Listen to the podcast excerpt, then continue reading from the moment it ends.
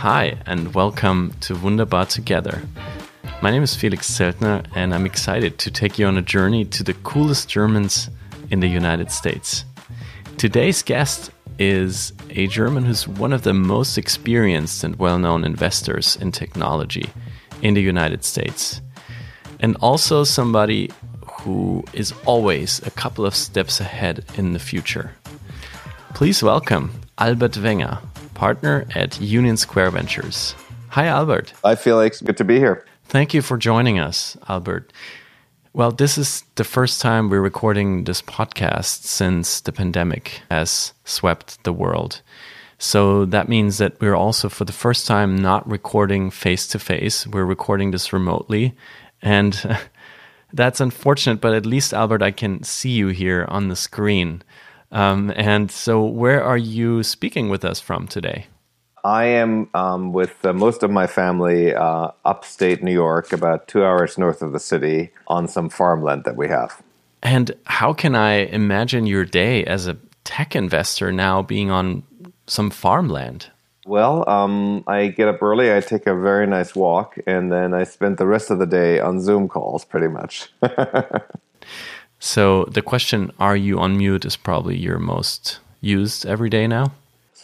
Yes, uh, it's actually mostly uh, um, signals like pointing to your ear that uh, I find uh, come very much in handy because asking somebody if they don't seem to be able to hear is not that useful. Yeah, we're all living the Zoom life now. Uh, there was actually a nice New York Times article the other day saying that Gen Z now finally knows what the Z stands for, which is pretty accurate.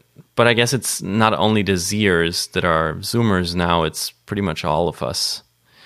So, how can I imagine your work life these days? How has the pandemic impacted your business? Well, it's pretty interesting because, um, you know, a lot of what we do is meetings. Uh, of course, like every other venture capital firm, we have the famed Monday partners meeting where the entire investment team meets to discuss new deals and to discuss the existing portfolio, um, to have companies come in and pitch us.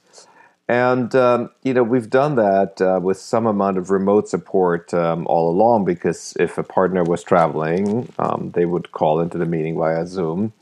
Um, if companies were pitching us that were, you know, far away and where it didn't make sense for them to come to New York, they would do that via Zoom.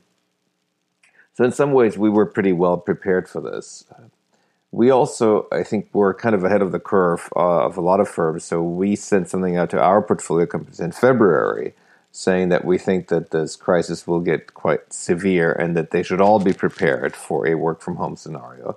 So we gave our portfolio companies almost three weeks of a kind of a heads up um, before they had to institute it. Your Twitter feed today, which I follow, uh, because it's a, a, really interesting resource and an insight into your mind. On your Twitter feed, there is uh, first up a tweet about a startup announcing a partnership with Firefox, the internet browser company. And right underneath is a tweet from your wife, Susan Danziger, who is sharing a recommendation on where to get N95 masks. what does your Twitter feed reflect about the moment we're all in right now? Well, um, I'm not sure how much my feed um, of things I've been tweeting necessarily reflects.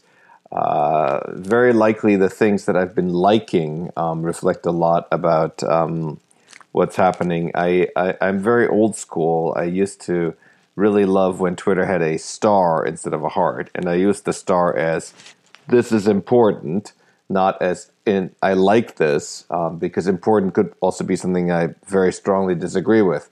So I continue to use the like button this way. Um, along the way in this uh, in this crisis, this uh, has led to some interesting situations because Twitter, of course, then sometimes will um, show to other people that I've liked something. So several weeks ago, long before Trump started talking about it, I uh, liked a tweet about um, chloroquine and somebody then DM'd me saying, You are spreading fake information. This is not true. This is not right. I'm like, How am I spreading it? And until I realized that my action of liking something got inserted into other people's timeline. So all of this is to say one has to use social media, I suppose, very carefully these days. Um, but I, have been getting a lot of use out of Twitter. I, I, I, follow a lot of people who I think have had interesting things to say about this crisis and about the economy, uh, and of course about what it all means for startups. And so it's been a useful tool for me.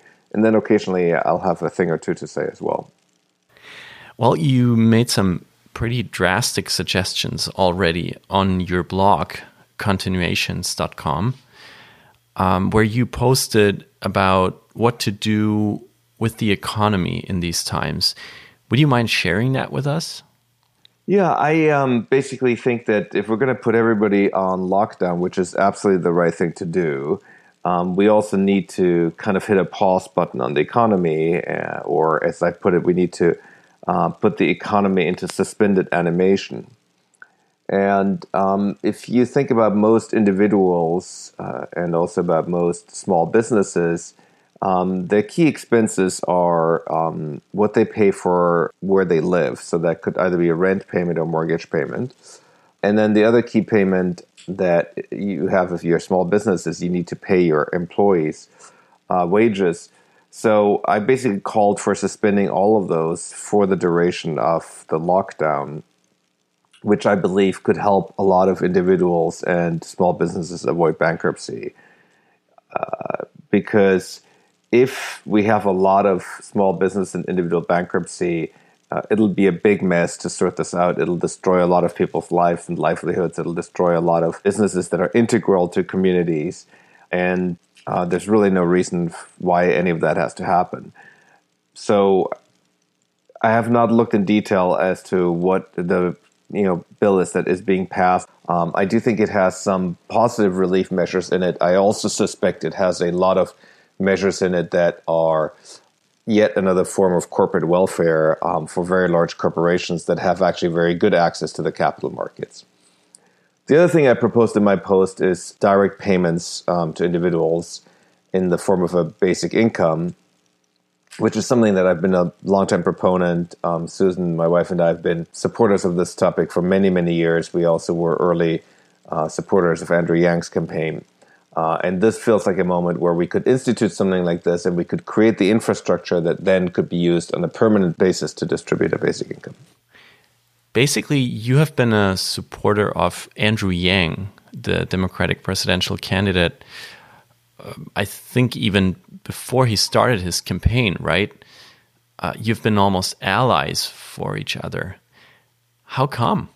Well, I've known Andrew from when he was doing Venture for America, and I've been writing this book online called World After Capital, uh, which talks about our pressing need to get out of the industrial age into what I call the knowledge age and that was one of the influences for Andrew. In ter- one of the reasons why he chose to embark on this campaign, and so we were in touch when he was thinking about whether or not he should run.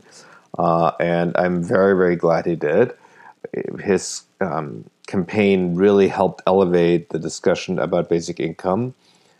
Without Andrew running, I don't think the level of discussion that took place now during the crisis would have been anywhere near what it was. Um, so I think this is a big success, and I hope ultimately um, will move us significantly closer to actually having a basic income in place in the U.S. So Andrew g- gave this a national stage, I guess, but isn't there still a kind of stigma attached to universal basic income? Like, you know, a stigma that might otherwise be connected to missing transparency about how money flows in this country between the government and individuals. So how can you see this ever being made a reality here? Well, you know, implementing a basic income in the US, if you do it right, would be eminently feasible. Uh, and when people talk about the cost of it, and then you know they say, "Oh, we can't afford it," uh, and now here we're creating two trillion dollars out of nothing, right? Uh, we talked about Twitter earlier. There's been some fun clips um, of people from the Federal Reserve, where the Federal Reserve essentially admits that they can just create money. I mean, it's just literally some entries on the computers of the Federal Reserve to create money for banks and the banking system. And um, obviously, we will be financing parts of this bailout essentially by printing money. So the difference here isn't one of can we afford this or can we not afford this. We can absolutely afford it. We can afford this bailout and we're going to do it. It's just a question of where does the money enter the economy? Does it enter the economy uh, by being given to the banks? Um, does it enter the economy by being given to large corporations, or does it enter the economy by being given to individuals? And so we're there. This whole debate around can we afford it? I mean, I think this is a terrible crisis and a huge um, price to pay to uh, put so many lives at risk and have so many deaths. And um, but if it shows one thing, is that we certainly can afford it. You also started a new nonprofit together with Andrew Yang. Uh, I saw the announcement in the New York Times a couple of weeks ago. Humanity Forward, it's what it's called, and it's based here in New York City. And interestingly, you were one of the people that were named in the article as somebody who gave for this nonprofit. Um, why did you decide to attach your name to this, and even your wife's name, which was also in the article. Attach your name to this publicly. What is your your hope for this? Yeah, so um, fundamentally, I believe that we need a focus on humanism. And what I mean by that is a recognition that humans are all very much alike to each other, right? So um, whether I'm Chinese or American, whether I'm, you know, uh, wealthy or poor, whether I am, you know, whatever my sexual orientation or gender or whatever it may be, um, those are differences. They make us different and interesting. It's great that we are not homogeneous. It's wonderful that we have this diversity, but we're still all very much alike to each other. And and we see this very much in this crisis. This virus doesn't discriminate. It doesn't care um, uh, if it infects your body and you know you're infected. You um, will suffer and potentially die. Um, and the other big challenges that we face as humanity are very similar in nature. They don't care where you live. It, you know, if you look at the climate crisis, we have one atmosphere, we have one climate. Uh, we're heating it up uh, extraordinarily. Uh, and so uh, we need to put humanity um, at the center of what we're doing, not put America, you know, one nation, not put um, one group over another group. Um, we um, we need to show solidarity among all humans, and um, universal basic income isn't a panacea. It's not going to solve all problems, uh, but it is an important building block towards a new age. Uh, again, I think of it as the knowledge age. And uh, in the book World After Capital, I talk about three important freedoms, which I call economic freedom, informational freedom, and psychological freedom. And economic freedom is some form of universal basic income. It, it frees people up to really be able to decide what they want to um, pay attention to so much of human attention is caught up in jobs that people are doing only so that they can survive. And at a time when we have very advanced automation available to us, uh, we shouldn't be forcing people to work um, in paid jobs uh, if they would rather spend that time taking care of their children, taking care of their friends, their parents, the environment. Um, there's a million things that humans should be doing there's a million things that humans should be paying attention to um, that are what I call non economic activity. They're not guided by the market system, and they cannot be guided by the market system. There are no prices for these activities. And so we need to free people up. And what Andrew's been doing with basic income and what he will continue to do with Humanity Forward, um, I think is a is an important step in that direction. Now, Andrew grew up in upstate New York, but you did not and you actually share your place of birth almost with me. Uh, you are from Nuremberg, a town in the north of Bavaria, and uh, just like me. And you are from the northwestern part. I'm from the southeastern part. But I guess by American standards, it's about 10 minutes away. it's 10 minutes away from it the period, not by American standards. By American standards, it's next to each other. so, so we share geography, and uh, I, I can't help but think when you talk about universal basic income, is there some sort of a shared mentality here? Like, how much of your upbringing is in that what you propose around this?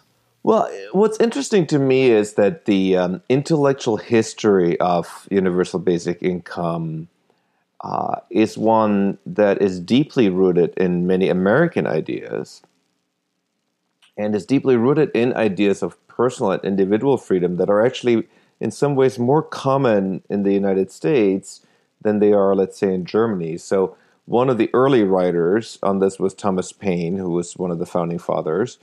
And um, they were rather um, incredibly forward looking people. So, um, what they had realized was that when people came to America, they became much more free because they were able to have subsistence farming and to be essentially feeding themselves and not to be dependent on some kind of uh, overlord.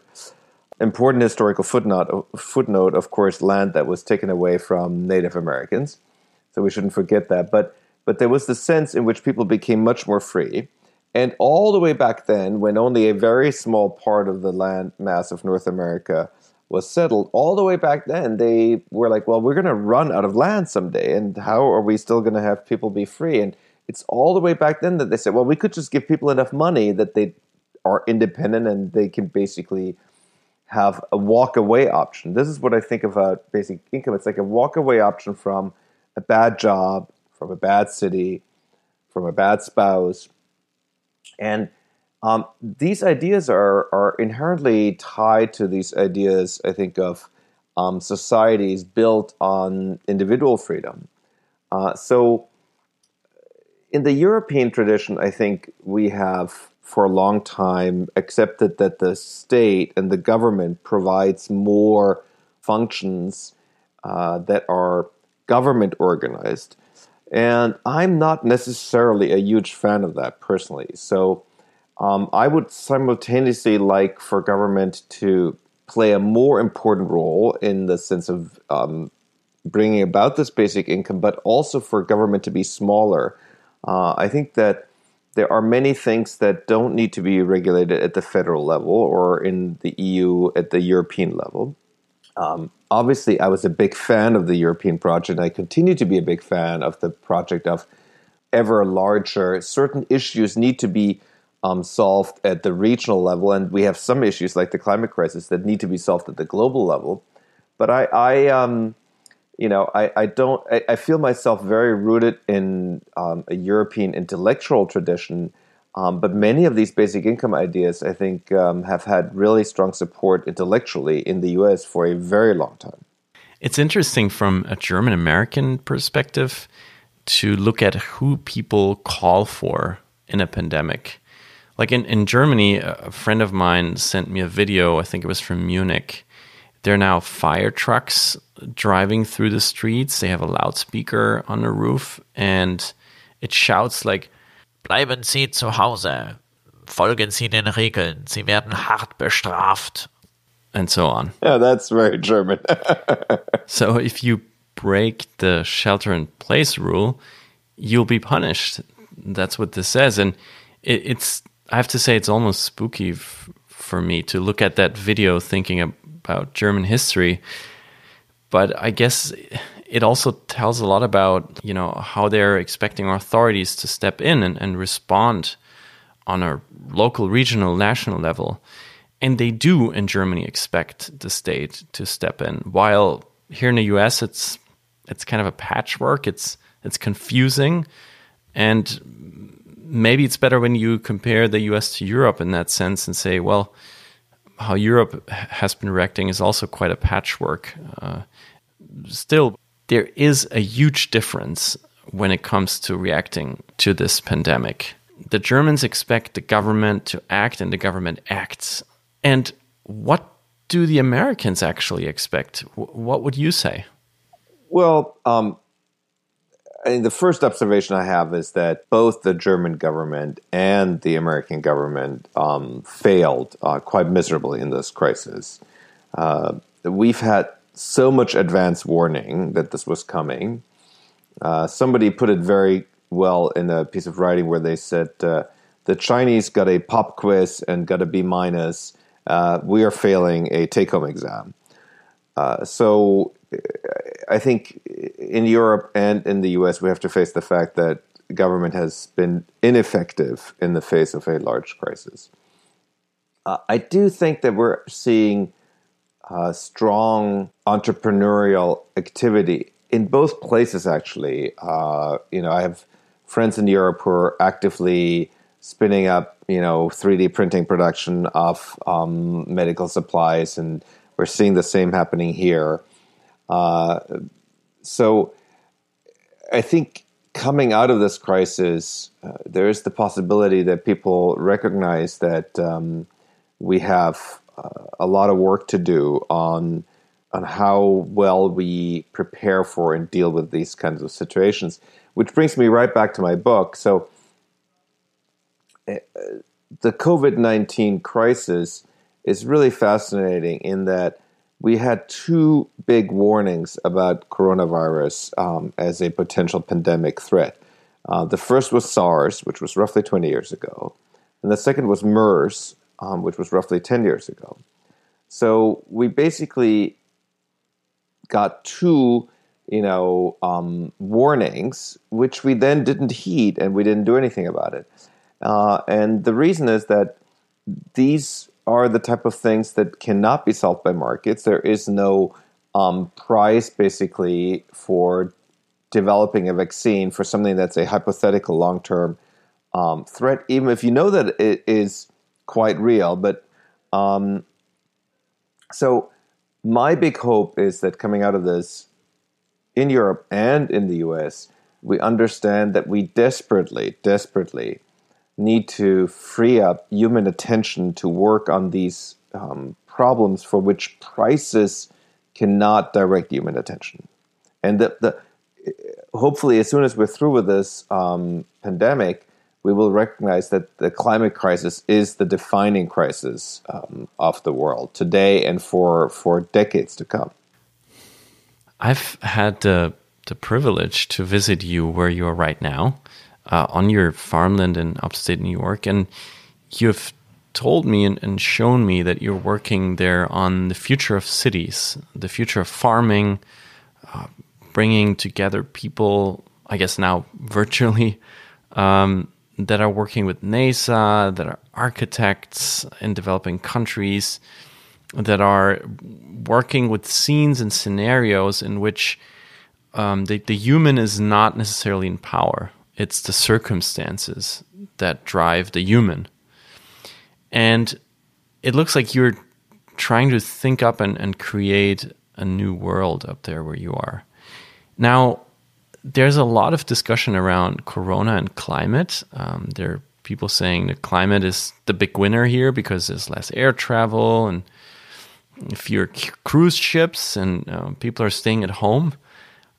And then there are people saying, well, the climate is not going to win at all here because so many sustainability initiatives are now gone through the window uh, because of the economic crisis. And once the economy bounces back, people will just struggle and and do everything they have to do and don't care at all about the climate they will just try everything to to to get back on track.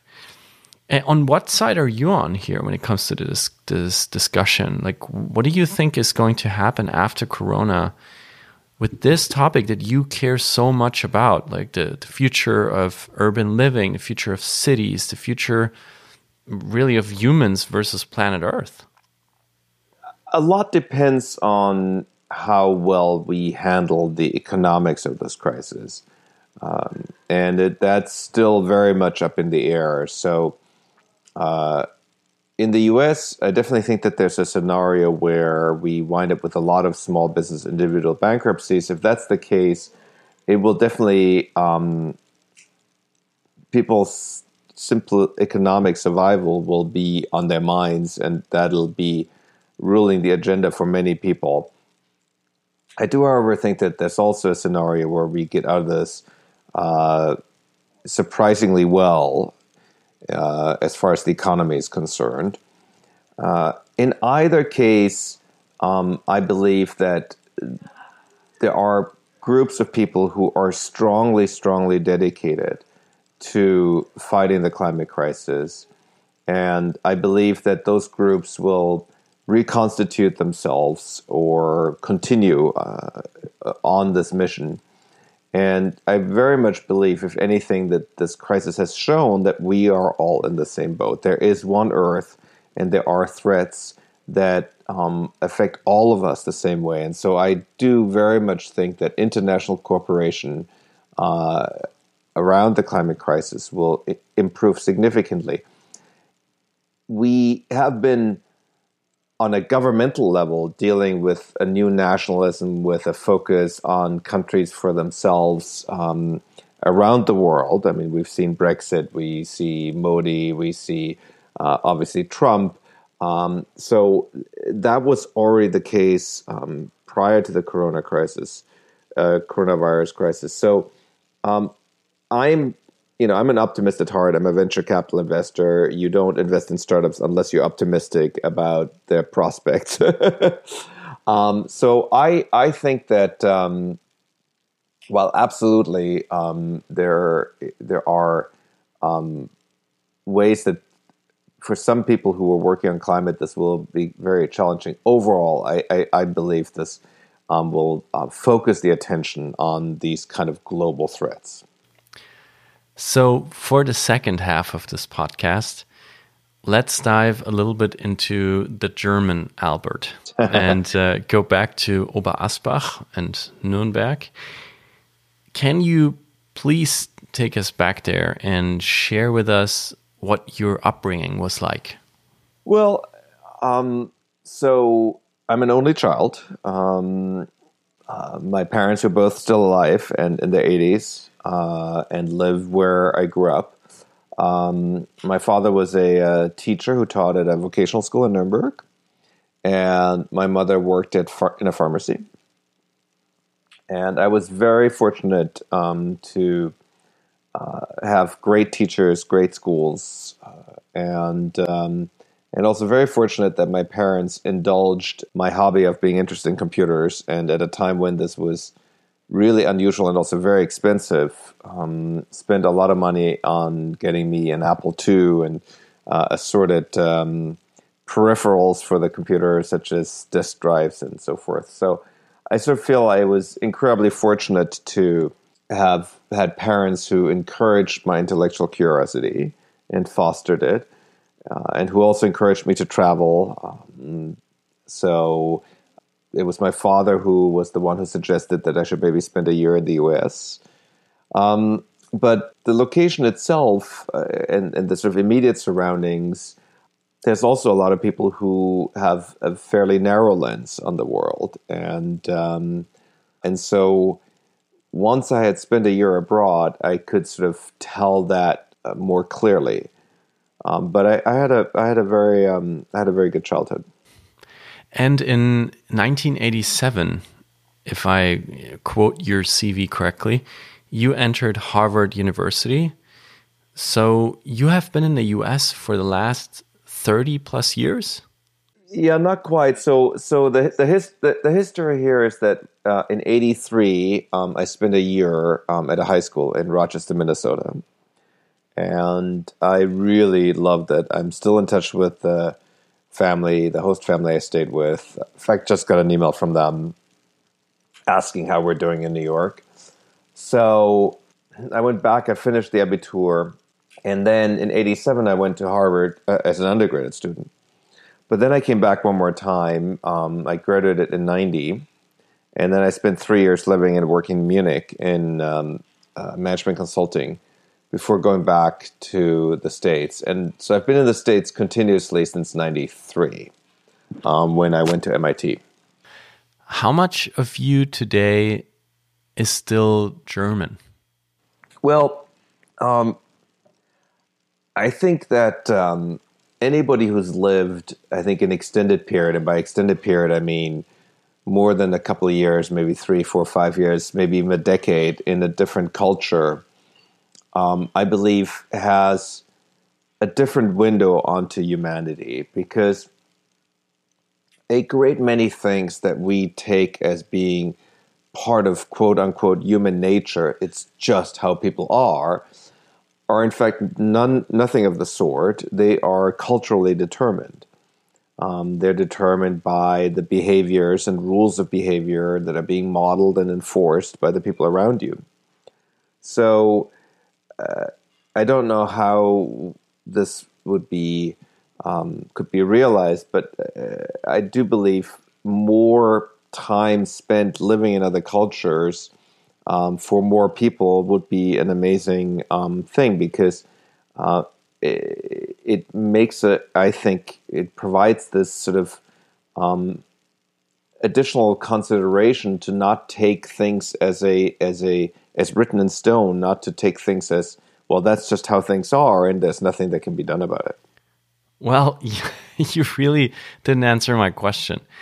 Um, well, I, I, I think um, I, am not sure that there's sort of distinctly German or American parts. Um, you know, I, I one of the things I find really fascinating is I spend a lot of my time with entrepreneurs, and if you spend time today with uh, an entrepreneur in their 20s in Munich, they're really not that different from an entrepreneur in their 20s in the US. They have read many of the same books.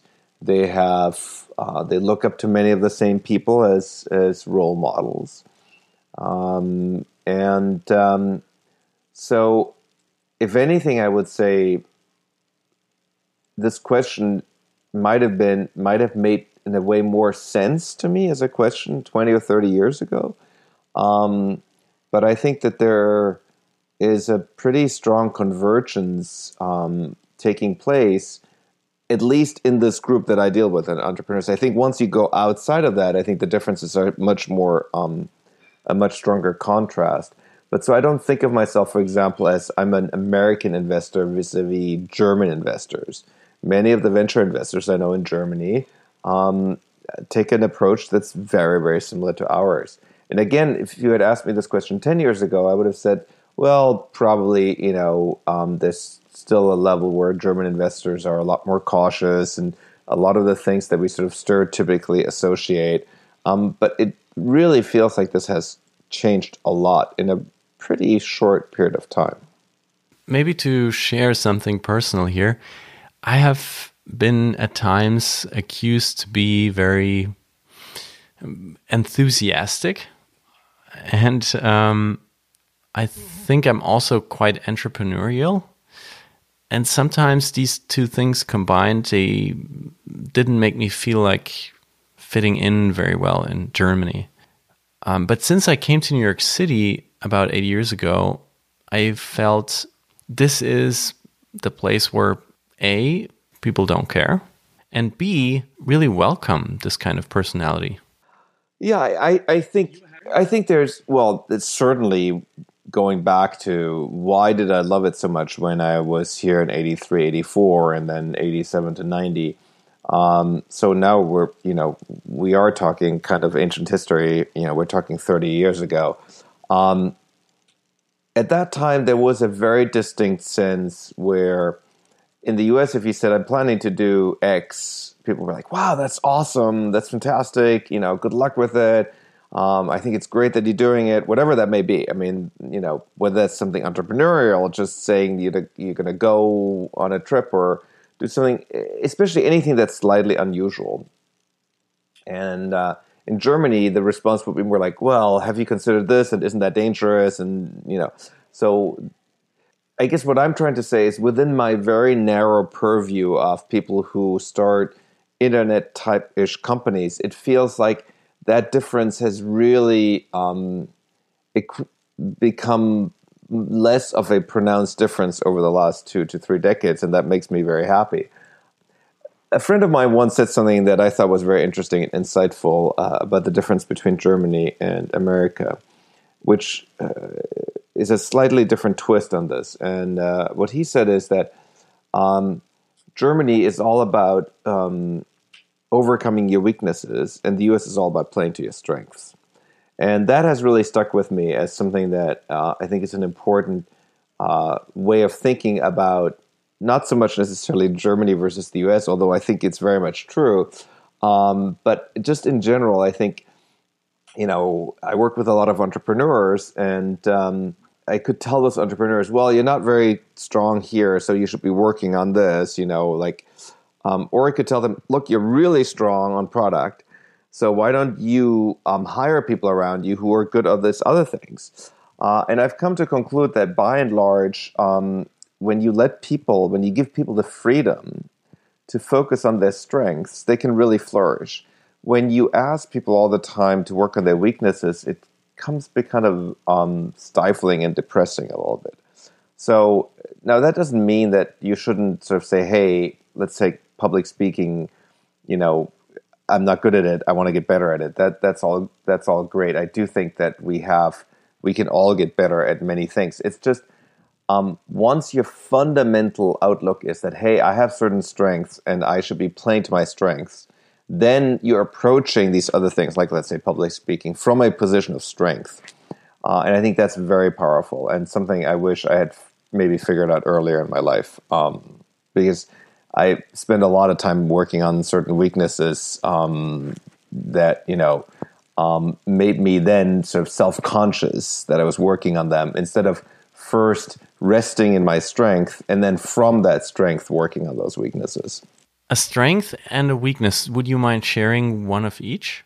Um, yeah, I would say a strength is I am very intellectually curious. I um, can get up to speed on new things very, very quickly.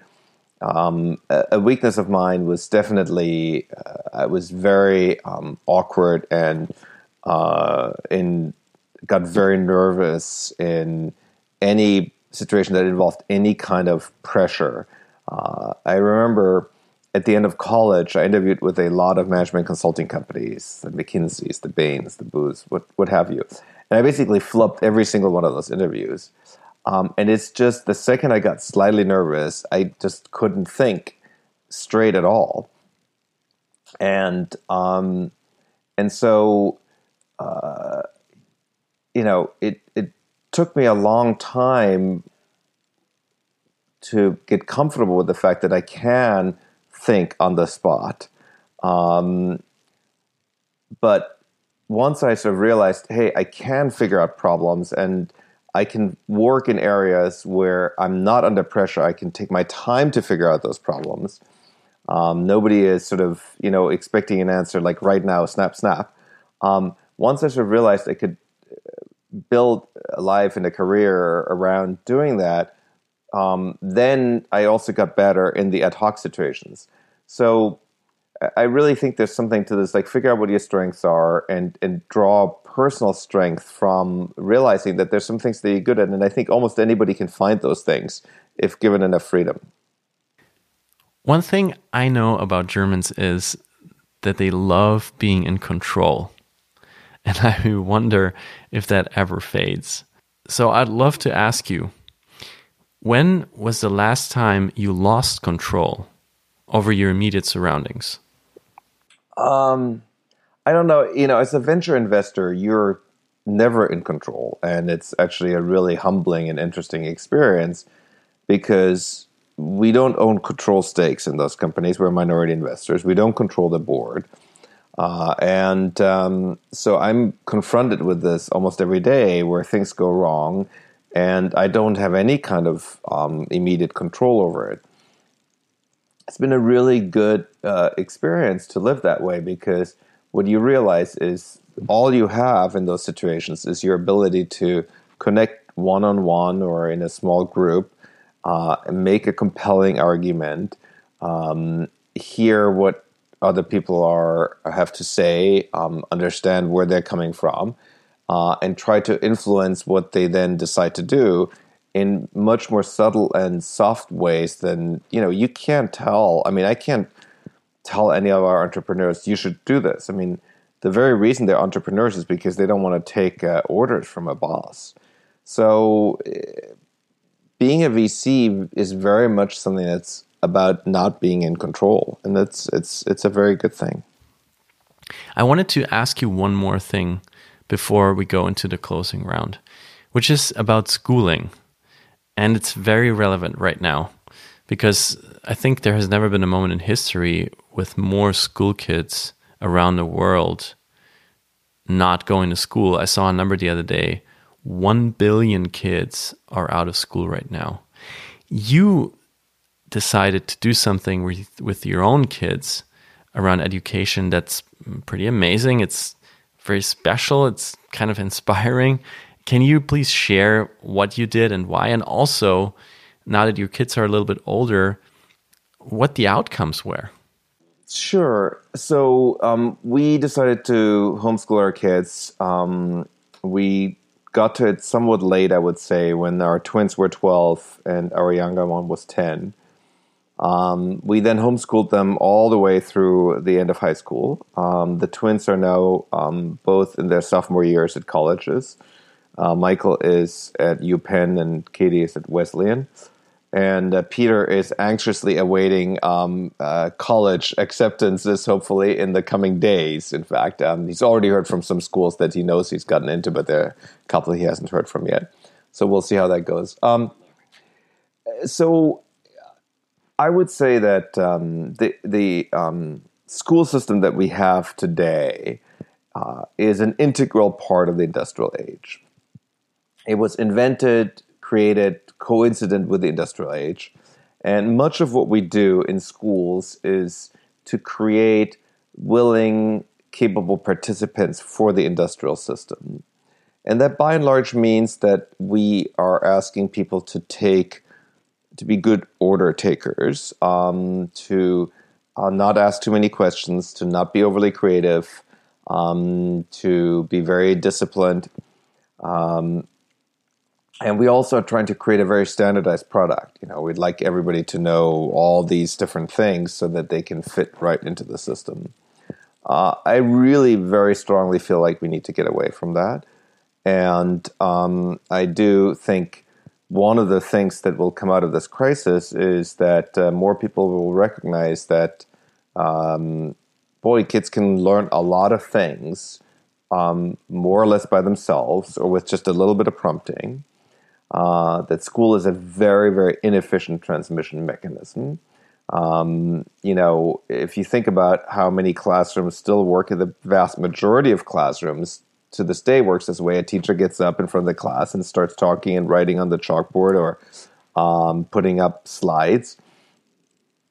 All of that part can be delivered um, uh, now via computer. Uh, and then the things that can't be delivered via a computer are, is the sort of individualized attention where somebody says, "Well, I don't understand this thing," right? Um, and what also can't be delivered via a computer yet is the kind of true excitement um, that somebody can convey when when they just um, are so excited to share some piece of knowledge. Um, that's pretty hard to do. So um, I believe that um, coming out of this, um, we'll hopefully see an acceleration of going away from the traditional school model. That doesn't mean necessarily homeschooling, but this could mean sort of micro schools, unschooling. There are many different models of learning. Because let's keep one thing in mind: what this is all about at the end of the day is for people to learn, um, to to learn knowledge, to learn skills, and so, um, while this is a bit of a forced experiment, unfortunately, I do think it will accelerate a trend that was already taking place. Can you maybe offer one piece of advice for somebody who right now has two, three kids at home and wonders about how in the world to educate them? Yeah, the most important piece of advice is don't worry if they spend a lot of time doing silly things. You know, um, it takes very little time a day to make a lot of progress and just let them do whatever they want for the rest. Now, obviously, it's a little harder at the moment because people can't go outside and so forth, but um, I think there's sort of this worry that um, kids have to be constantly busy and doing things. Um, you know, you can learn a language um, very, very well um, if you do focus study for you know significantly less than an hour every day. If you just do it every day and you're very focused during that time, um, you can learn a lot of math if you do half an hour of math every day. Um, so. It, school is very inefficient because so much time is spent on setup and breakdown and discipline and listening to the teacher talk or listening to the teacher explain something to some kid that you actually already understand. So um, I think the number one thing is don't worry if your kids are not spending a lot of time learning. They're actually learning a lot in a very compressed period of time. What beautiful advice in these times because I think so many parents right now are just completely stressed out because kids are on their iPads all the time. That's not supposed to be. And then they're watching cartoons, which they shouldn't all the time. And doing all these things, right, that, that people have in their mind uh, as not being good. Kind of like all parents constantly feel they're failing right now. And you're just saying, well, the kids should do all these things. That's that's how they learn, um, and that's that's beautiful. Thank you so much for for giving every parent out there a little relief in these times. Albert, I, I do have one last question for you, and this is a question we always ask on the Wunderbar Together podcast. It goes to your music brain, um, and I don't know if you're a rock and roller or Beatles or Stones kind of guy. Um, but my question is what song makes you, Albert Wenger, feel wunderbar? Oh my goodness. Uh, I don't know. Um, I don't know. I, I listen to such a wide range of music, um, just depending on whatever mood I happen to find myself in. But um, but if if I had to pick a genre, it'll probably be more um, uh, rock like. You know, it'll be more White Stripes. Um, but my music taste goes very very broad, so uh, I'll have to have a better answer for that next time. but Seven Nation Army is always a good one. I'll listen to that any time of the day.